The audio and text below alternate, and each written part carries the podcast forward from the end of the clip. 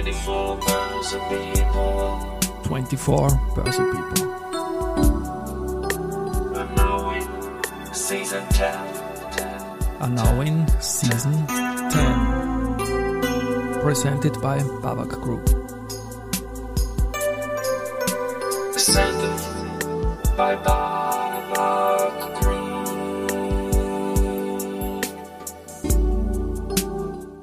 herzlich willkommen wieder zur Serie 24 Börse People. Und diese Season 10 der Werdegang und Personality Folgen ist presented by Babak Group. Mein Name ist Christian Drastil, ich bin der Host dieses Podcasts und mein 22. Gast in Season 10 ist Scholt Janosch. Finanzdienstleistungs- und Transformationsspezialist. Er ist seit 30 Jahren in der Branche tätig und jetzt bei mir im Studio. Lieber Scholt, Servus und herzlich willkommen. Vielen Dank für die Einladung und Servus. Servus unter Podcastern. Wir kommen dann noch dazu. Ich höre tief rein immer wieder in deinen Kaffeesatz. Ja, also ganz spannend, dass man Kaffeesatz hören kann, ist was Neues. Aber da kommen wir noch dazu. Karrierewerdegang, auch du kommst nicht aus. Ich weiß, dass du 2004, 2005 in großen Positionen in der Finanzdienstleistung tätig warst. Aber wie bist du da überhaupt hinkommen? Eigentlich komme ich aus der Technik. Aus der Technik? Ich, ja, Ja. ich hätte Nachricht, äh, Nachrichtentechniker werden sollen und das Unternehmen meines Vaters übernehmen, habe aber während der HTL-Zeit gesehen, dass mich die Wirtschaft und die Kommunikation und die Menschen viel mehr interessieren und so bin ich Anfang der 90er Jahre Mhm. in Berührung gekommen mit der Finanzindustrie. Nicht in Europa, sondern Gott sei Dank in Amerika. Damals habe ich einen Financial Planner kennengelernt Also in gleich in die Amerika. Champions League, ne? Genau. Und war dann sehr enttäuscht, dass ich in Europa nichts gefunden habe. Und äh, habe das, was hier vorhanden war, mal angenommen, um diese Vision früher oder später irgendwie alleine oder gemeinsam in einem Unternehmen äh, Richtung High-Level Financial Planning zu verwirklichen. So bin ich hineingekommen. Weil ich habe 2004 genannt, weil da beginnen deine Einträge auf LinkedIn und da bereite ich mich immer vor. Ich werde die Folge mit dir nutzen, auch ein bisschen einen deeperen Dive in die, in die, in die Finanzdienstleistungsbranche machen. Du hast jetzt Finanzdienstleister, habe ich genannt, und du hast Financial Planner genannt. Gibt es da einen Unterschied oder ist das das Gleiche? Es gibt einen deutlichen Unterschied. Das Danke. ist äh, im, im Mindset, in, Ja. in der, wie, wie geht man an die Sache ran. Mich hat der Financial Planner absolut mitgerissen, wie ich ähm, 91 mit einem jungen Burschen in Amerika geplaudert habe, weil diese erste Berührung von mir, also meine erste Berührung mit der Industrie war damit nicht Produktverkauf und damit kannst du so und so viel Provision so äh, lukrieren und wirst reich, sondern der erste Ansatz war schon ausgehend von der Familie, vom Kunden, vom vorhandenen Vermögen und hier in die echte Liquiditätsplanung, Finanzplanung, Generationenplanung hineinzugehen. Und somit war ich für den klassischen europäischen Markt eigentlich recht früh versaut. Und das Planner klingt auch aktiv als dieses fade Dienstleister. Das klingt beamtisch irgendwie, finde ich. Ne? Ja, also aus diesem Blickwinkel habe ich mich mit der Finanzindustrie nicht beschäftigt oder mit der Finanzdienstleistung, weil mein Bild eher eben dieser proaktive Planer war und aus diesem Blickwinkel mit dem Kunden zu arbeiten, mit Generationen zu arbeiten. Und äh, ja, das habe ich versucht über Jahrzehnte jetzt im europäischen Markt, nicht nur in Österreich, sondern auch international äh, zu verwirklichen. Wie ist es dann über den großen Teich zurückgegangen? Ich glaube, du warst in Ungarn tätig. Wie ist das gelaufen damals? Interessiert mich sehr. Na, Ich war damals in Amerika nur ein Urlaub und bin zurück und habe während meiner Studienzeit ähm, unterschiedlichste Vertriebe kennengelernt und bin äh, in der Kernrunde der, der AWD-Gruppe hier Anfang der 90er Jahre äh, in Berührung gekommen mit dem Unternehmen und wir sind dann klarerweise hier im österreichischen Markt und auch international gewachsen. Und daraus hat sich meine Funktion als jüngster Direktor in Österreich und dann in die internationale Ebene als zentralosteuropäische Führungskraft. So hat sich eigentlich erst Ungarn 2004 ergeben. Nach dem Börsegang, nach den Akquisitionen, nach dem sehr starken Aufbau der osteuropäischen Märkte. Und ähm, so hat sich das mit 2004 ergeben, dass ich hier in der Regionalleitung der Swiss Life äh, Gruppe war, nachdem Swiss Life dann AWD irgendwann übernommen und, und aufgekauft hat. Genau, und das Unternehmen heißt CRO oder hat geheißen CRO. Nein, das oder? Unternehmen hat immer Swiss Life gehalten. CRO war die Abkürzung für Regionalmanagement. Ach so, verstehe. Äh, Das hat ich, ich, okay, jetzt habe ich's. Überhaupt kein Also, Problem. LinkedIn ist da manchmal nicht so leicht, wie das Unternehmen heißt oder wie die Abteilung heißt oder so. Deswegen, aber es ist eine gute Rückmeldung, dass ich das ändern ja. muss. Ja, okay, Äh, gut. Ja? genau. Na gut, wir sind jetzt quasi in Europa und in den Nullerjahren, da ist ja quasi an den Börsen alles gegangen. Eine perfekte Zeit, bis Lehman gekommen ist. Bevor wir über Lehman sprechen, und jeder hat einen Lehman-Moment, ich denke, du wirst auch einen haben, sprechen wir noch über die Superzeit, wo die Börsen auf einer Einbahnstraße nach oben war, auch die Politik mitgespielt hat. Wirst du diese Phase da erlebt und was waren damals die Herausforderungen, neue Kunden ge zu gewinnen, weil auch selbst Entscheidertum ja funktioniert hat? Das Spannende ist, ich habe meine Lektionen 93, 94 schon gelernt und war in der äh, Tech-Bubble-Phase schon viel, viel kritischer. Mhm. Ähm, die erste extreme Zinshebung, die ich persönlich erlebt habe, war ja 94 und damals haben davor die asiatischen Märkte diese 20, 25 Prozent Steigerungen pro Monat hingelegt. Das war so die erste Blase, die ich erleben durfte. Und äh, dann die Korrektur, Russland-Krise, Thailand-Krise. Und diese Krisen waren ganz wichtig, weil ich selber in der Tech-Blase schon viel zurückhaltender war. Mhm. Und äh, Liquiditätsmanagement, Liquiditätsfrage schon 99 und 2000 auch eine wichtige Rolle gespielt hat bei meinen Konzepten, bei den Kunden, mit denen wir gearbeitet haben. Mhm. Und die Nullerjahre waren ja dann wieder zurück zu Brick and Mortar, zu den klassischen großen. Genau. Und aber das Spannende war, dass in den in den Nullerjahren, nachdem alles gewechselt hat, auch äh, selbst ich mit meiner Vorsicht nicht davor gefeit war, äh, an der Spitze dann äh, manche Dinge zu kaufen und mir Erfahrung einzusammeln, äh, weil natürlich, wenn du jahrelang glaubst, Recht zu haben, aber der Markt entwickelt sich dann in eine andere Richtung und eine Blase läuft länger, irrational in die Höhe, als das äh, wahrhaben will, äh, dann äh, kippt man irgendwann selbst als Insider. Mhm. Und das waren aber wichtige Erfahrungen für mich, eben in diesen Nullerjahren. Ähm, da hat sich danach dann sehr, sehr viel verändert. Und wie ist da der Entscheidungsprozess? Ich gebe es bei mir zu, es ist sehr, sehr viel News-driven und auch sehr, sehr viel Bauch dran, aber in einer engen Bubble in der Homebias Österreich-Welt, wo, wo man halt ein Gefühl hat, wenn man ewig dabei ist irgendwie. Wie ist bei dir der Entscheidungsprozess, wann du was kaufst oder verkaufst?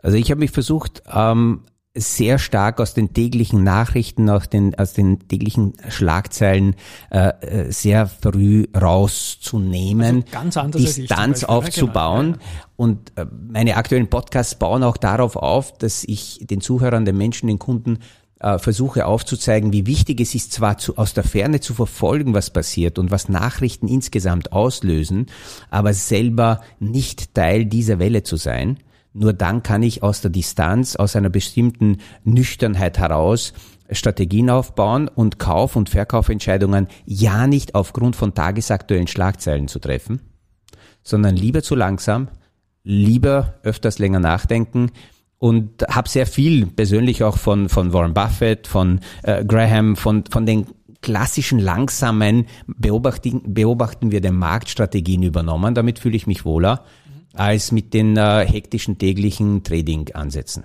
Ja, ich bin auch kein Daytrader, aber die Entscheidungen fallen oft schnell, etwas zu kaufen, weil da auch ein bisschen FOMO immer mitschwingt oder was auch immer. Genau.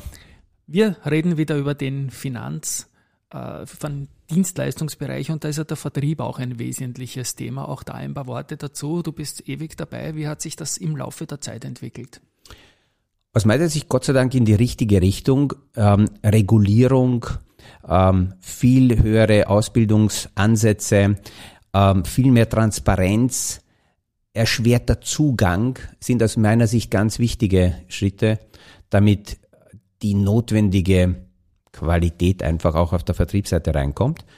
Äh, wie gesagt, ich habe Financial Planning kennengelernt mit einem ganz anderen Gedankenansatz, war dann sehr enttäuscht, dass es hier nicht möglich war kann mich erinnern, Anfang der 90er Jahre haben einige Top-Führungskräfte im, im Vertrieben mir gesagt, Janusz, du hast eine nette Idee, aber beweis uns, dass du im jetzigen System auch irgendwie reüssieren kannst, dann schauen wir mal, ob wir dir überhaupt zuhören. Und äh, diese Transformation hat mich äh, immer begleitet. Das war so, so die Perspektive. Ähm, in den Grundschulungen hat man immer gesagt, Intellekt ist schlecht für Vertrieb. Mhm. Und mein Ansatz war immer, das Intellekt, sein, Intellekt ja. kann und Know-how kann verkaufen, nur völlig anders und mit besserer Qualität und weniger Storno und weniger Probleme. Wir haben über die Jahrzehnte auch den Shift in diese Richtung gesehen, dass da nicht Massenware nach kurzen Crash-Schulungen angeboten wird, sondern durchaus auch sehr auf die Kunden geschaut wird und die Entwicklung geht da absolut in die richtige Richtung.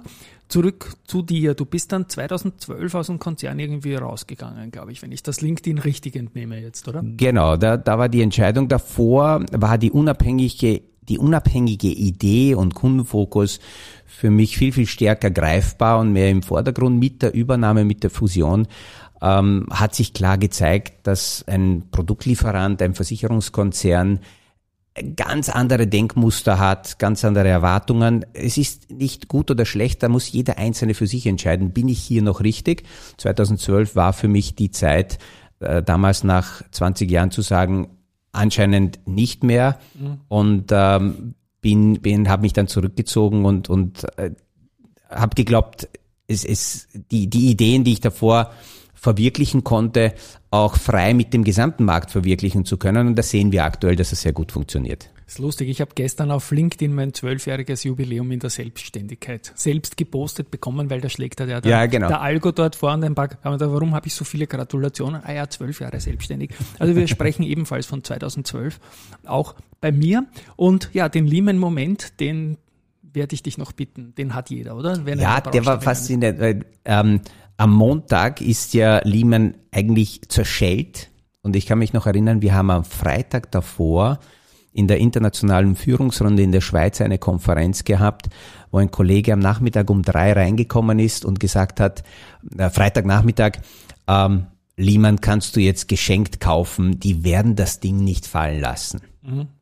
Da waren aber die Börsen schon zu, es war, glaube ich, noch Amerika offen und es war so ein eigenartiges Gefühl und dann die Nachricht am Wochenende zu hören, doch. Ja. Das ist das, was bei mir hängen geblieben ist. Und du das hast nicht geschenkt gekauft, weil die Märkte ich schon Ich habe nicht gekauft, weil nicht leider die Märkte, ja genau, und wir waren in einer Konferenz und konnten ja. nicht. Ich, ich habe es auch nicht geschenkt gekauft zum Glück. Nein, das, das war damals schon klar, dass da was Neues, viel zu Großes daherkommt und never ever habe ich eine Zeit wiedererlebt, wo Bankvorstände herumgegangen sind in Österreich und gesagt haben, keine Ahnung, ob es uns in einem Monat noch gibt. Das ja, ist so ja, schnell und so massiv gekommen, ja. Da war Covid dann was ganz was anderes. Deine Selbstständigkeit, du hast auf LinkedIn ein paar kürzelbezogene Firmennamen eingezogen, so AL und E Consulting, gibt schon seit 2005. Ein paar Worte dazu. Eil und E-Consulting hat sich mit dem ersten Schritt ergeben. Ich bin aus dem Vertrieb als äh, Direktor, nennen wir es so, ausgestiegen. Das war die Zeit 1.0, Janusz fertig.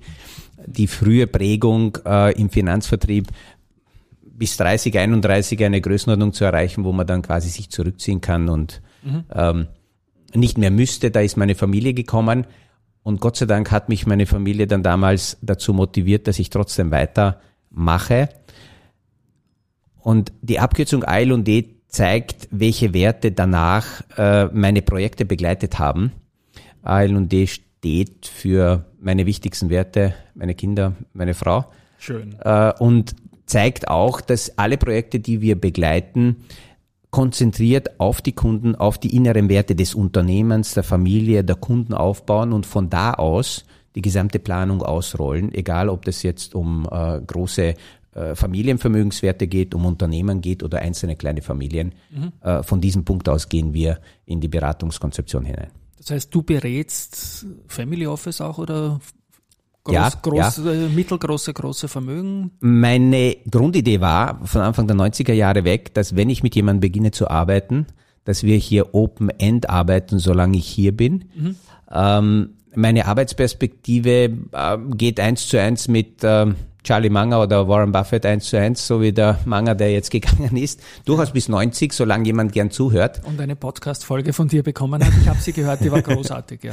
ja. Und äh, ich habe viele Familien mittlerweile, wo ich mit der dritten Generation arbeiten darf. Und da ist von einfachen Studenten bis zum Multimilliardär alles dabei. Mhm, so ein bisschen Private Banking kann man sagen oder auch wieder nicht. Wo ist äh, da der Unterschied? Natürlich, also dass du mich, kein Bankinstitut bist und nein. der Kunde eine Bankverbindung braucht. Also ich glaube, dass dieser Begriff Private Banking leider von vielen Kunden mit einer falschen Erwartungshaltung und von der Industrie mit einer ganz anderen, äh, mit einer völlig anderen ähm, äh, Aufgabenprofil versehen ist. Und da gibt es sehr viele Missverständnisse. Also ich bleibe trotzdem beim, beim Financial Planner, beim Personal Planner, dass der Kunde jemanden an der Seite hat, der mit vollem Know-how aus Kundensicht auf die Kunden abgestimmte Planungen erstellt und die Produktfrage eigentlich an dritter, vierter Stelle erst ansetzt, mhm. weil die Produkte aus meiner Sicht alle austauschbar sind und in vielen Fällen irrelevant. Viel wichtiger ist die Grundplanung, Liquiditätsplanung. Wir sehen es jetzt auch bei einzelnen Krisen. Ähm, wenn man das gut aufstellt, dann kann ich sehr beruhigt ähm, und locker Produkte auswählen mhm. und auch dort Fehler zulassen, wenn die Basisplanung vernünftig ist. Alles klar. 2013 wurde dann auch noch die JD&B Consulting gegründet. Das J vermute ich irgendwie deinen Nachnamen. Wie der Janosch, genau. Ja, genau. Und äh, T für einen Geschäftspartner und P steht für weitere Partner, ist eine Tochtergesellschaft der AL&D Consulting und zeigt auch, dass ich irgendwann ab 2005 begonnen habe, äh, nur noch so mit Geschäftspartnern zusammenzuarbeiten, dass wir gesagt haben, wenn wir zumindest zwei, drei Jahre erfolgreich zusammenarbeiten, dann bieten wir auf jeden Fall an, dass dieser Geschäftspartner Miteigentümer, Vollpartner werden kann. Ich möchte keine Unternehmen mehr alleine äh, besitzen, behalten, sondern nur gemeinsam mit den Geschäftspartnern entwickeln. Und so hat sich diese Tochtergesellschaft daraus etabliert. Ich habe einen ähnlichen beginnenden Case jetzt bei der Sportwoche Sportgeschichte in meiner Hobbyfacette, die Riesenchancen auch bringt, wie ich glaube, und finde den Ansatz auch gut. Absolut. PFS noch Partner. BFS ähm, hat sich ergeben aus dem äh, osteuropäischen Markt. Wir haben hier aus der Swiss Life Tochtergesellschaft über ein Management Buyout mhm. den ungarischen Markt rausgekauft. Und BFS steht für die private Finanzstrategie. Okay. Nein. Und visualisiert genau das, was wir machen, die Financial Planning Idee mhm. auszurollen, auch in den osteuropäischen Märkten und arbeiten dort jetzt eigenständig seit 2013. Ist diese international natürlich auch in, nach Osteuropa übersetzbar, die deutsche PFS?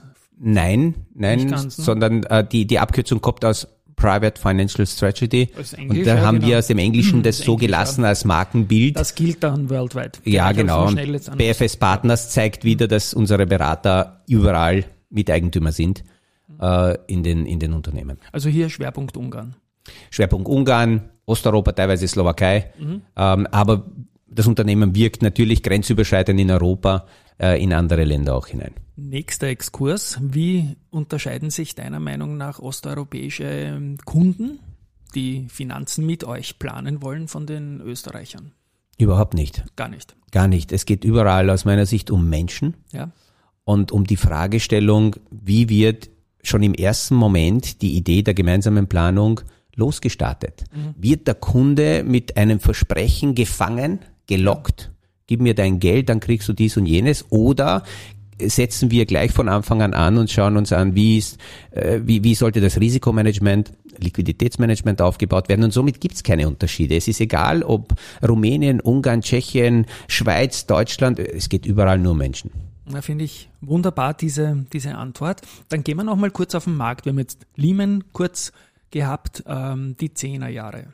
Die waren ja davon gekennzeichnet. Staatsschuldenkrise, die Zinsen sind immer mehr gegen Null gegangen, was natürlich für bestehende Portfolios super war, wenn man Anleihen drinnen gehabt hat. Die sind immer wertvoller geworden. Aber wie, wie geht man als Planner damit um, wenn man eigentlich in die Sachwerte gedrängt wird? Naja, äh, nüchtern einerseits und mit sehr, sehr viel Diskussion, sehr viel ja. Hintergrundinformation. Daraus hat sich auch mein Podcast mit diesem witzigen Namen aus dem Kaffeesatz ergeben, weil äh, natürlich erstelle ich keine Prognosen. Ich glaube, dass wir auch keine Prognose-Gurus brauchen. Ich glaube, dass das auch glaube pure auch Zeitverschwendung ja. ist zu sagen, wo werden jetzt Indizes in einem Jahr stehen, sondern mit dem, ich glaube, dass der Kunde heute in einem aufrichtigen Gespräch Realismus verträgt. Vorteile, Nachteile, Hintergründe als Information und daraus dann ein bisschen die Realität akzeptierend Portfolios zu erstellen. Mhm. Darum geht's. Wir sind beim Podcast. Dein Podcast hat einen noch längeren Namen als meiner. Ich habe immer geglaubt, meiner ist der längste. Der Podcast heißt Aus dem Kaffeesatz, aktuelle Kapitalmarktthemen verständlich erklärt mit Scholt Janosch. Ich habe reingehört und das mit dem verständlich erklärt, das kann ich dir zusprechen auf jeden Fall. Lass uns doch gemeinsam in die jüngsten drei Folgen, nein, ich frage zuerst was anderes. Seit wann gibt's den und wie oft sendest du? Den Podcast gibt's seit ähm, März, April 2020. Mhm. Also ein hat sich aus oder? der Pandemie ja. heraus ergeben. Ich habe in den Jahrzehnten davor gelernt, das habe ich von einem alten Banker gehört, der hat gesagt, wenn es Krisen gibt, dann musst du anders, als die Finanzindustrie das früher gemacht hat, proaktiv unbedingt sofort beim Kunden sein. Viele haben sich bei Krisen versteckt. Ich wollte immer präsent sein. Davor ging's physisch, in der Pandemie nicht mehr. Und dann habe ich begonnen, meinen Kunden zu signalisieren, ich bin da, ich beschäftige mich tagtäglich mit den Themen. Ich, ihr könnt quasi A beruhigt sein, B jederzeit Fragen stellen. Und die Podcast-Themen ergeben sich auch daraus, dass mir Kunden, Zuhörer Fragen schicken und ich greife die auf und versuche die so zu erklären. Mein Bild ist, dass mein 14-jähriger Sohn entspannt diese komplexen Themen versteht. Und er hört sich das gerne an. Er hört sich das gerne an. Also daraus hat sich interessanterweise jetzt eine ganz neue Story ergeben, wird aber auch irgendwann in dem Podcast aufgearbeitet. Und ich sende jeden Tag. Ich habe danach gesucht, etwas zu machen, was leicht von der Hand geht, was zu meinem Lebensrhythmus passt. Ich stehe gern früher auf, meist so um vier und nehme die Podcast-Folgen zwischen halb sechs und halb sieben auf. 20 äh, Minuten Deutsch, 20 Minuten Ungarisch. Und die werden dann meist so ab 8 Uhr online gestellt. Ja, und wir sind Das heißt, mittlerweile. Du, du hast zweisprachig den gleichen Content. Ja, genau, Ja, okay. genau. Das Und das, was, was faszinierend war, Ungarisch war äh, zuerst einmal gedacht nur für zwei, drei Länder, Mhm. wo ich Kunden hatte.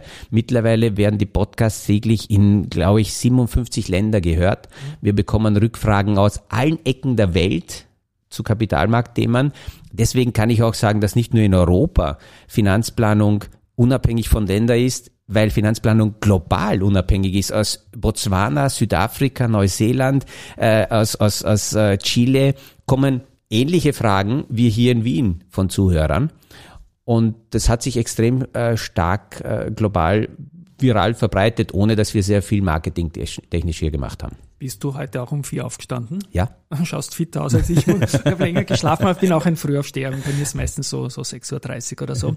Welcher Podcast hat mehr Zugriffe? Die ungarische Variante sprachlich oder die österreichische? Weil der Content ist ja der gleiche. Ja, aktuell haben wir aber mehr äh, auf Ungarisch. Meine Erklärung dafür ist, dass auf Ungarisch viel weniger Content vorhanden ist, insgesamt global in dieser Form.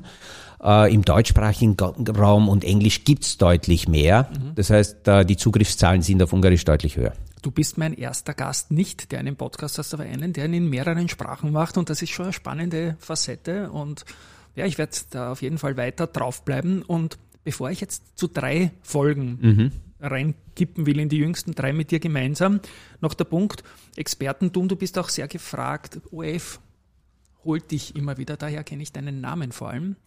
Was sind da die Themen, warum man sagt, hey Scholt, komm bitte mal her? Also diese Kontakte haben sich schon über Jahrzehnte entwickelt. Ich war nur sehr, sehr viel unterwegs. Und äh, die Tatsache, dass jetzt deutlich mehr möglich ist, ist auch eine Folge der Pandemie, weil ich derzeit sehr, sehr viel aus dem Studio online über Video mache und meine Verfügbarkeit leichter äh, ja, geht.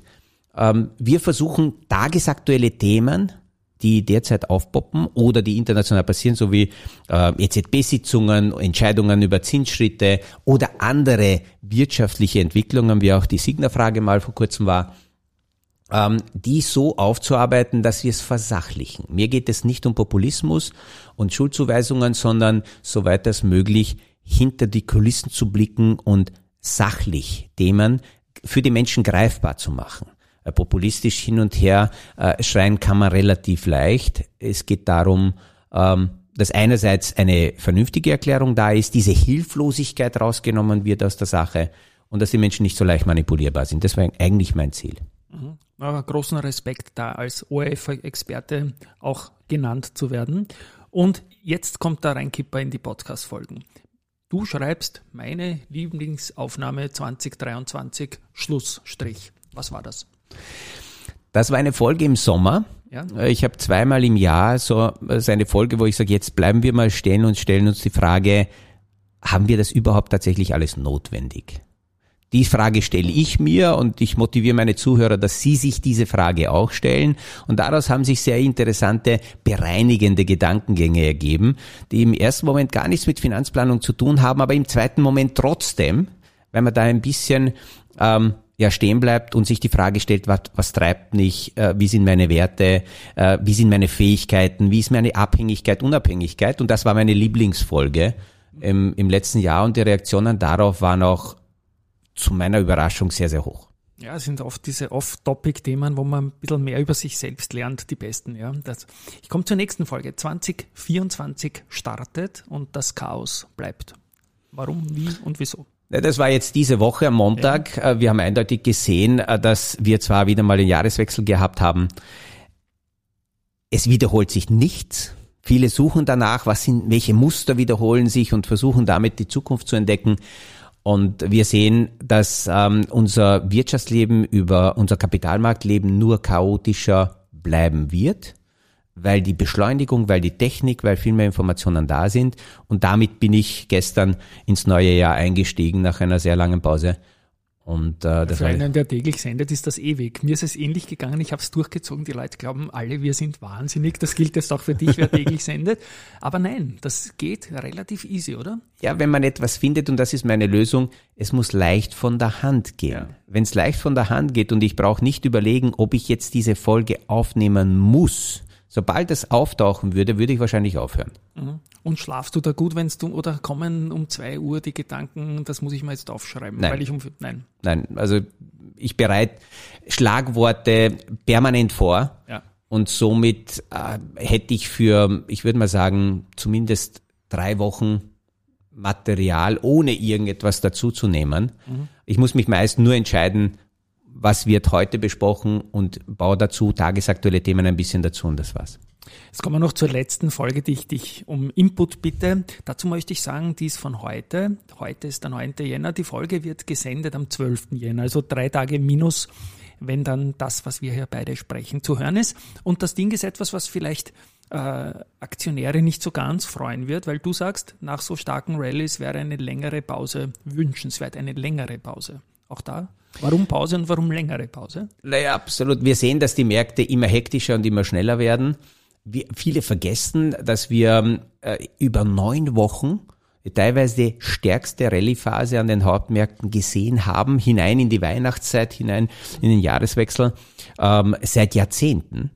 Und wenn dann die Märkte so extrem überkauft sind und vor einer Woche waren fast alle Signale auf extrem überkauft, dann brauchen wir entweder Zeit, damit sich die Kurse selber einholen oder wir brauchen Korrekturen, aber sanfte Korrekturen gibt es nicht. Es gibt ja an den Kapitalanlagen keine, keine Wunschkonzerte, sondern es wird immer schneller, dann kommen die Shortseller, die treiben die Kurse brutal schnell nach unten.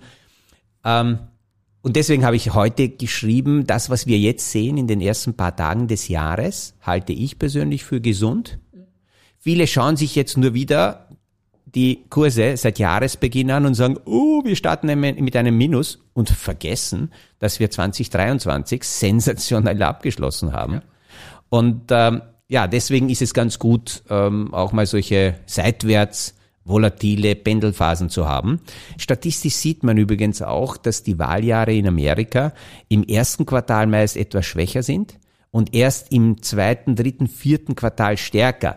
Also auch aus diesem Blickwinkel wäre es wünschenswert, jetzt mal abzukühlen, Luft zu holen um entspannter in die zweiten, dritten Quartalsphasen hineinzugehen. Von der politischen Seite wird's eh wahnsinnig genug. Wir haben ein Superwahljahr mit 64 Ländern, die heuer wählen.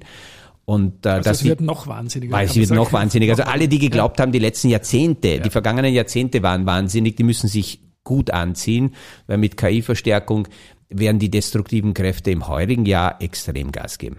Ja, und was macht der Financial Planner in dir jetzt mit dieser Markteinschätzung, dass eine längere Pause wünschenswert ist? Geht man da kürzer in der Veranlagung oder pausiert man Sparpläne oder was macht? Also ich glaube, die erste wichtige Frage ist, äh, und äh, mit, mit kurzen Entwicklungen sollte sich man dann beschäftigen, wenn man entweder neues Kapital zu veranlagen hat oder Kapital aus der Veranlagung herausziehen möchte. Das sind die zwei Aspekte. Da ist die kurzfristige Entwicklung entscheidend. Wenn ich drei, fünf Jahre Aufwärtsportfolios habe, dann sind so kurzfristige Entscheidungen oder Entwicklungen aus meiner Sicht irrelevant. Ähm, Sparpläne zu pausieren, die bauen wir meist nicht deswegen ein, weil jetzt eine Pause im Markt kommt, sondern weil zum Beispiel manche Märkte über äh, sehr, sehr stark äh, gestiegen sind und man kauft zu teuer ein und wir ähm, schichten um oder drehen um und nehmen Märkte, die stärker zurückgeblieben sind. Aber nur weil eine Pause kommt, jetzt großartig in Portfolios einzugreifen, halte ich persönlich für nicht notwendig. Ja, weil man es auch nicht weiß und dann, dann läuft man wieder nach und so weiter und so Genau. fort. Wer bei diesen beiden Abschwüngen 2008 oder 2020 verkauft hat, der wird das nie wieder aufholen. Das, das ist unmöglich. Ich nehme nur als Beispiel Jänner 2023. Da war die Masse überzeugt, dass wir zu 60 Prozent eine Rezession sehen werden und ein brutal rotes Jahr an den Märkten. Wer da nicht investiert geblieben ist, der hat auf einen sensationellen Jahr äh, verzichten können bei Nach einem 23. schockierenden Jahr 22 natürlich. Und das war vielen nicht so bewusst. ja, genau. Ja? Und stimmt, man hat sich wieder nur die kurze Geschichte angeschaut. Ja, Genau. da, da bin ich vollkommen bei dir. Einen Podcast-Abonnenten mehr hast du auf jeden Fall. Vielen Sprach- Dank. Sprachlich für den deutschsprachigen Content.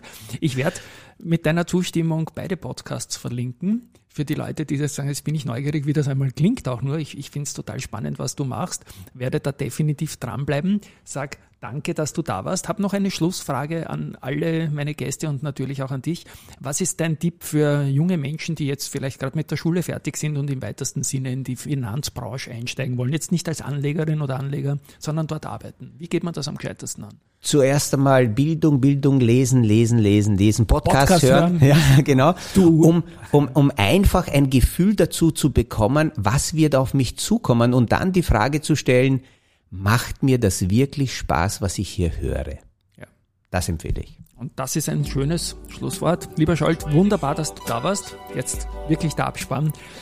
Die Folge, Highlight-Folge für mich, ähm, hat, glaube ich, sehr, sehr viele Facetten beinhaltet. Hört rein auch beim Podcast vom Scholt. Wie gesagt, der ist in den Shownotes verlinkt. Und ein Tschüss einmal von meiner Seite. Vielen Dank und tschüss an alle. Ciao. Send by